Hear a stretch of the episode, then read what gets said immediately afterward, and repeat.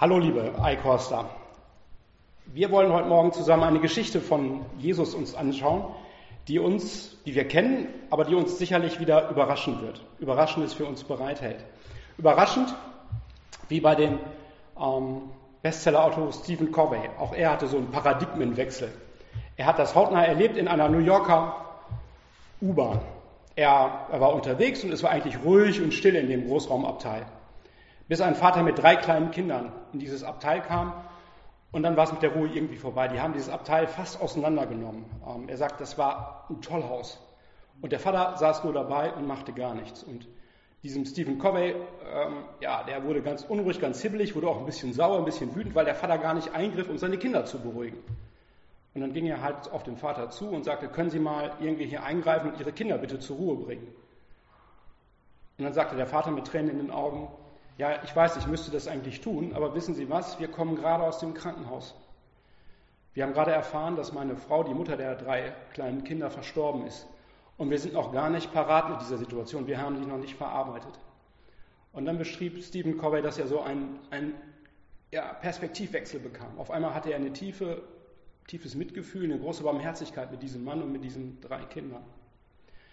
Ich glaube, dass Gott uns immer wieder überraschen will, dass er uns immer wieder einen Perspektivwechsel schenken will, gerade da, wo wir eine klare Meinung haben über das Leben, wie die Sache läuft, so generell auch mit Gott und der Welt und überhaupt. Und er fordert uns heraus, sei mutig, stell dich deiner Festgefahrenheit. Was sind da vielleicht an inneren Blockaden, die bei dir irgendwie unterwegs sind? Sei mutig, überprüf deine Ansichten, dein Denken, deine Theorien über Gott und die Welt und wage es neu, mit mir einen Schritt des Glaubens, des Vertrauens zu gehen. Lass dich von mir, von Gott dem Vater, von Gott dem Sohn und dem Heiligen Geist inspirieren und Mut machen.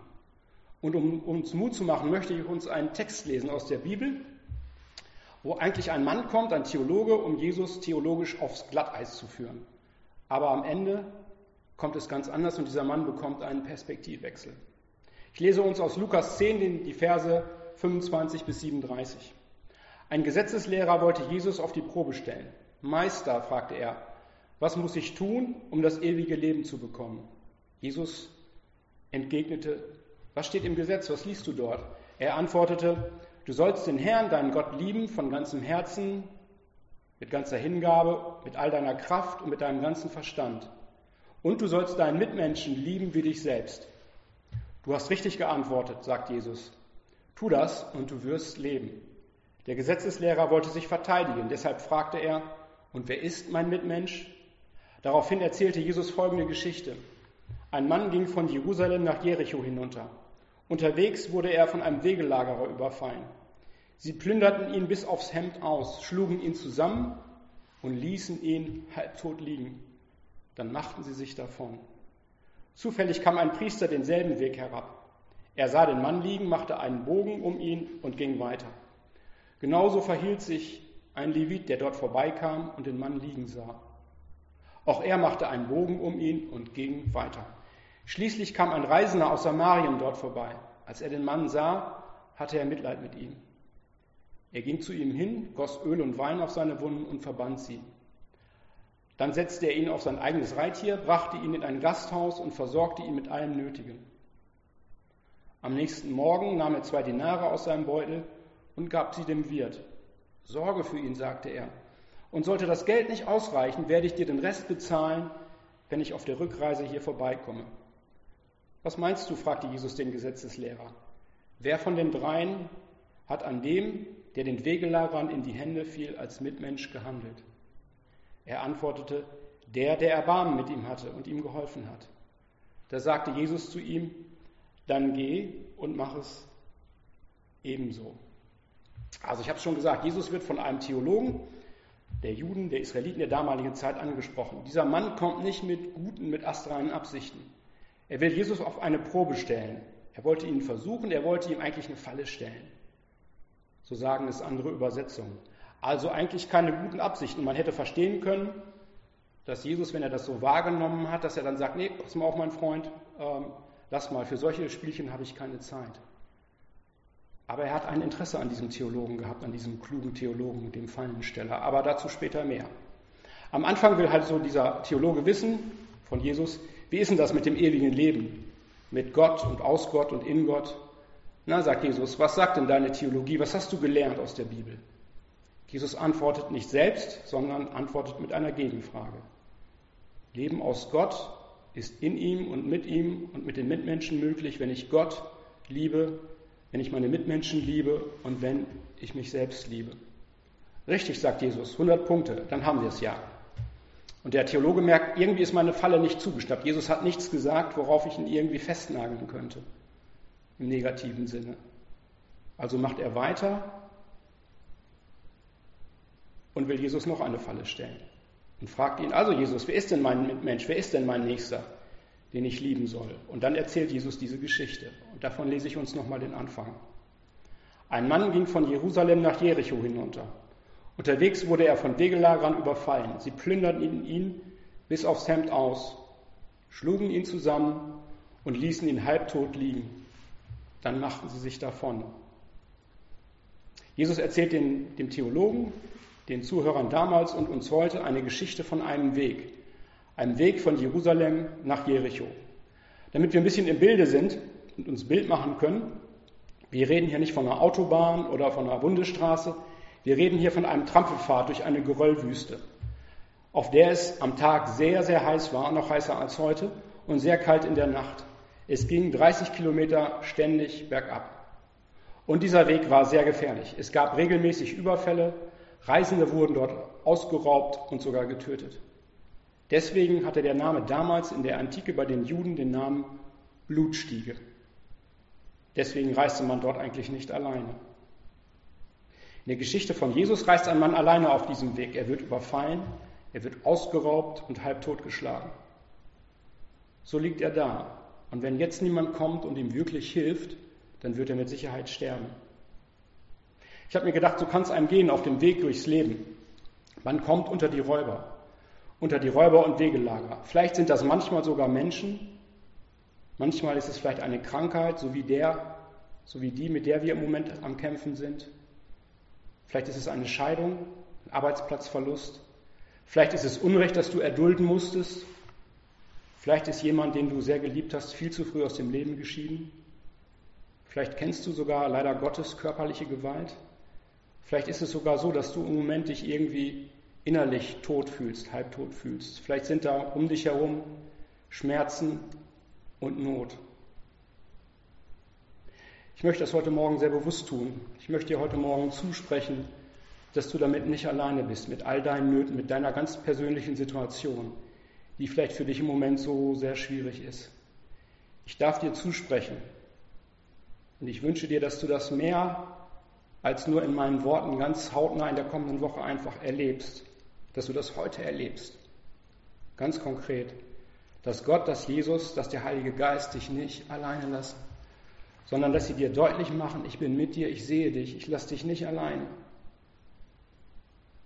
Und dass sie, dass unser großer Gott heilend und wiederherstellend in unserem Leben unterwegs ist. Psalm 147, Vers 3.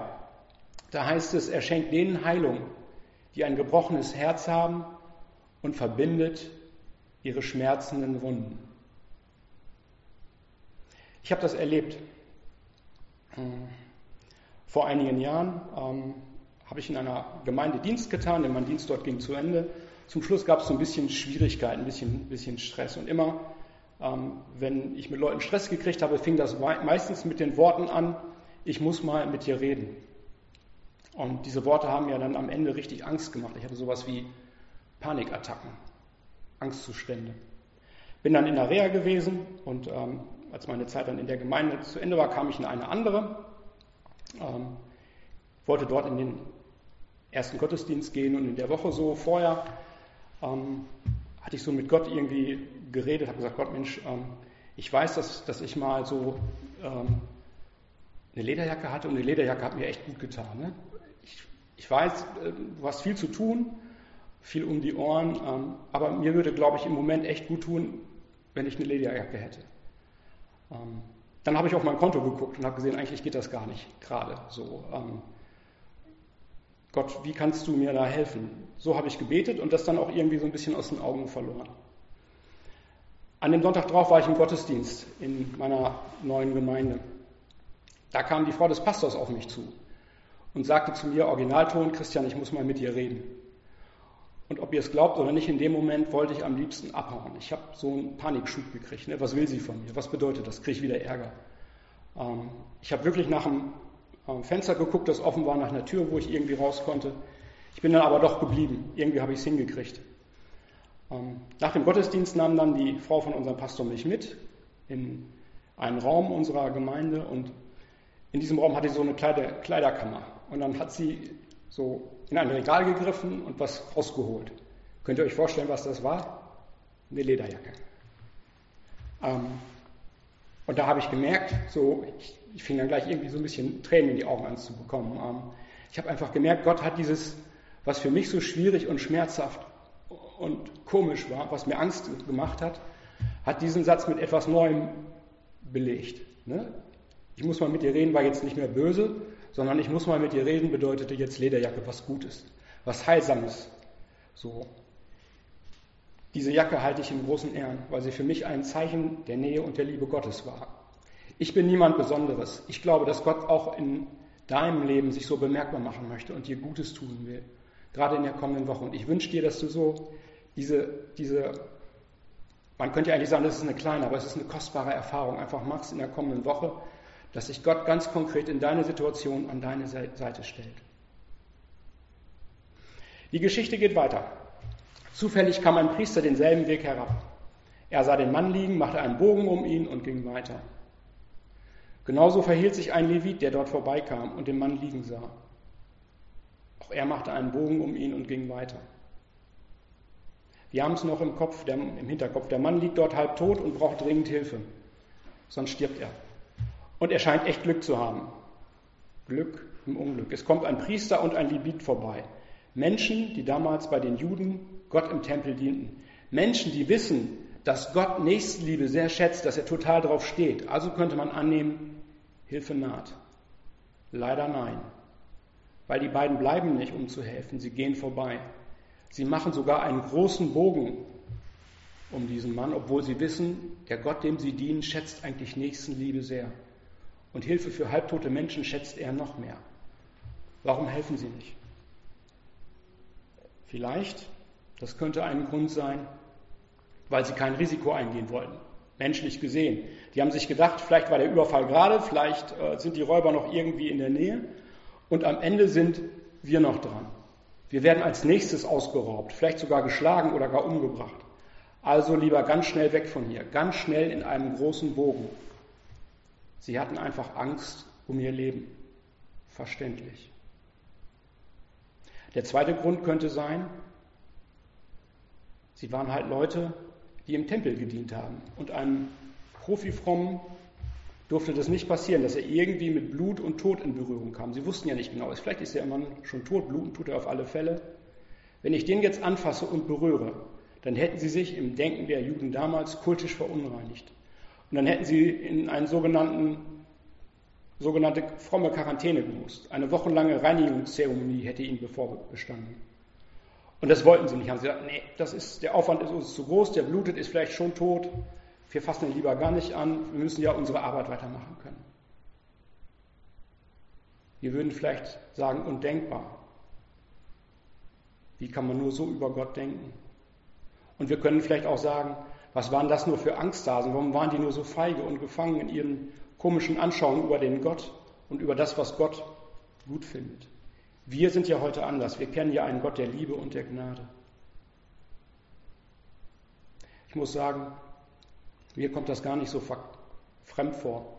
Ich bin einer, der gerne Risiken vermeidet, den oft manchmal die Angst lähmt, der immer wieder neu von Gott herausgefordert wird, überwinde deine Angst, mein Freund, und wage Schritte im Glauben und im Vertrauen auf mich.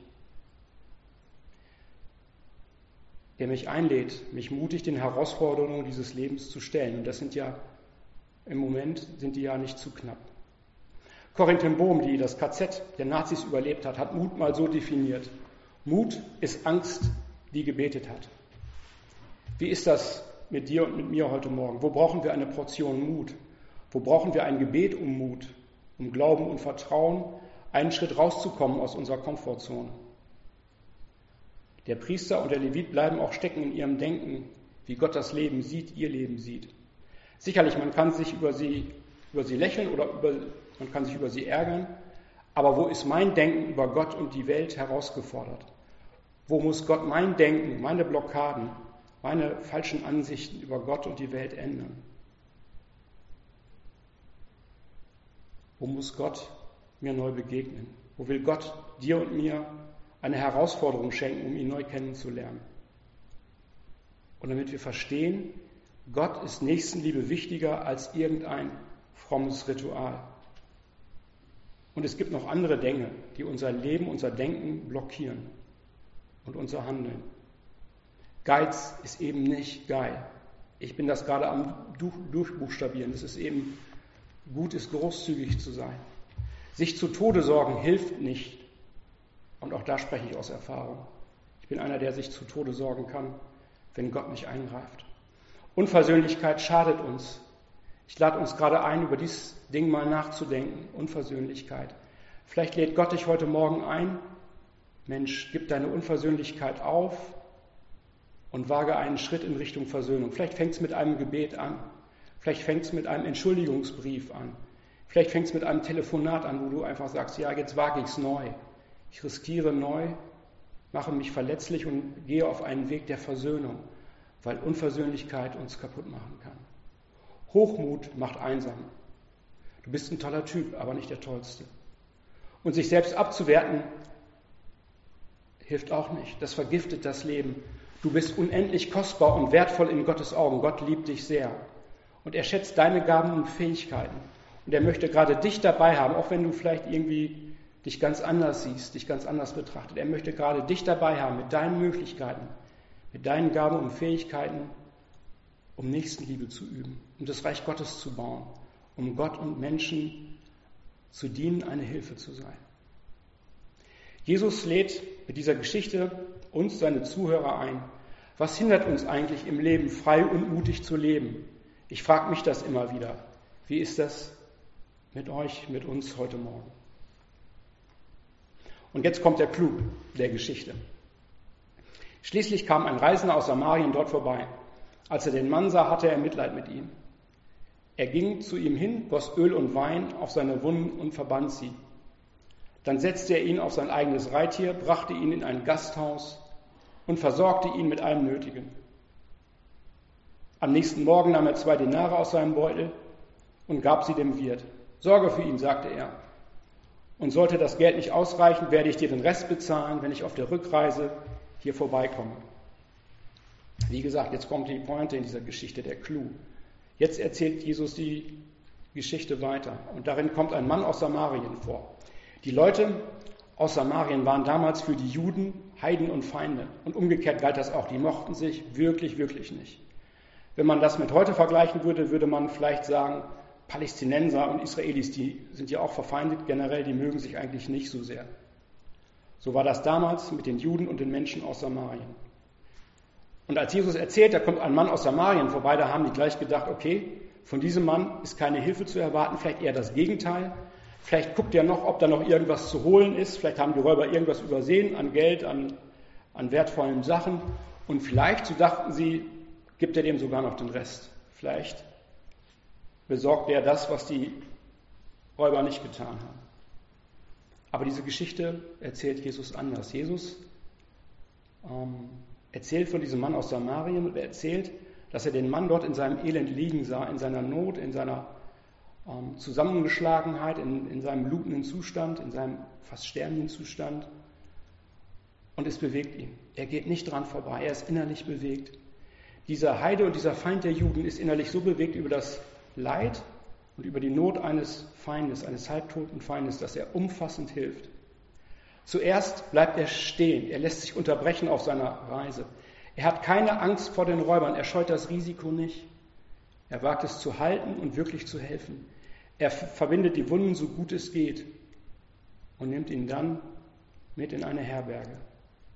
Und dort kümmert er sich um den Menschen weiter. Er gibt dem Wirt großzügig Geld und sagt, hey, wenn du noch was brauchen sollst, ich muss jetzt weiter, ich gebe dir nachher noch mehr. Damit dieser Wirt sich um den Kranken kümmert.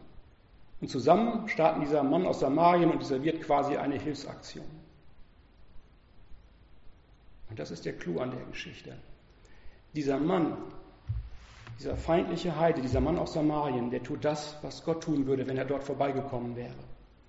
Wenn Gott diesen Mann dort hätte liegen sehen, hätte er angehalten und hätte ihm umfassend geholfen, wäre der Not begegnet, hätte alles daran gesetzt, hätte alles in seiner Möglichkeit Stehende getan, um diesem Mann wirklich zu helfen. Darf ich dich heute Morgen fragen? Dieser Mann aus Samarien war innerlich bewegt, berührt. Was berührt uns innerlich? Gibt es noch Mitleid? Liebst du Gott und deinen Nächsten?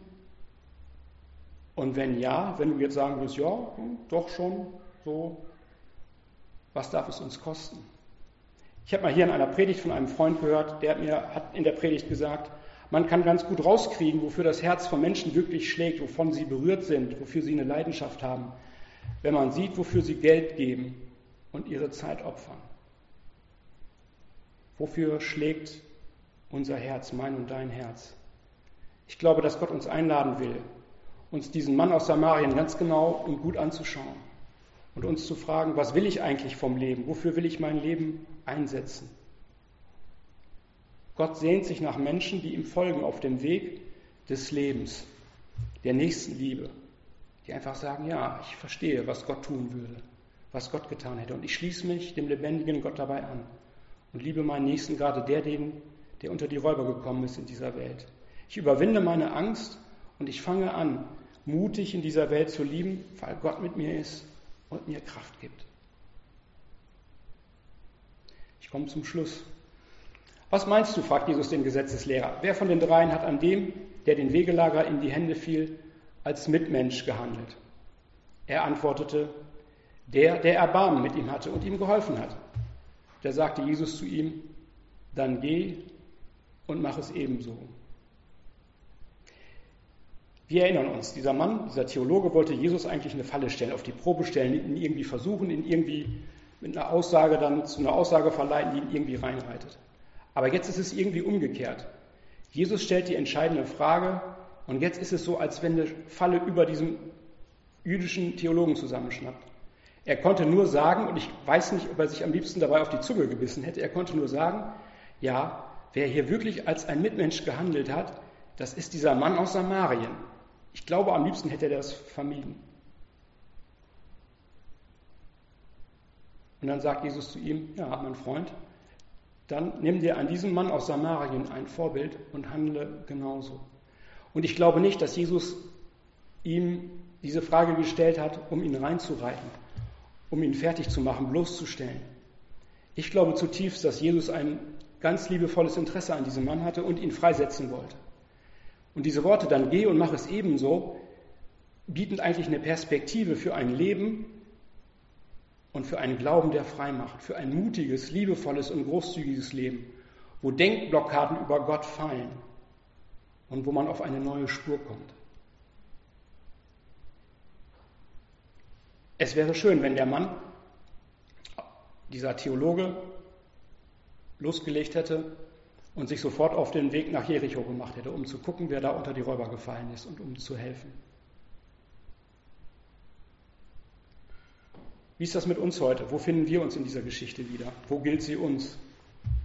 Wir sind eingeladen, du und ich, Jesus zu folgen, großzügig, mutig und liebevoll in dieser Welt unterwegs zu sein und ein Herz zu haben, gerade für die Menschen, die unter die Räuber gefallen sind. Wir ganz persönlich und wir auch als Gemeinde und als Leib Jesu. Amen. Ich wünsche euch Gottes Segen, bleibt gesund bis zum nächsten Mal.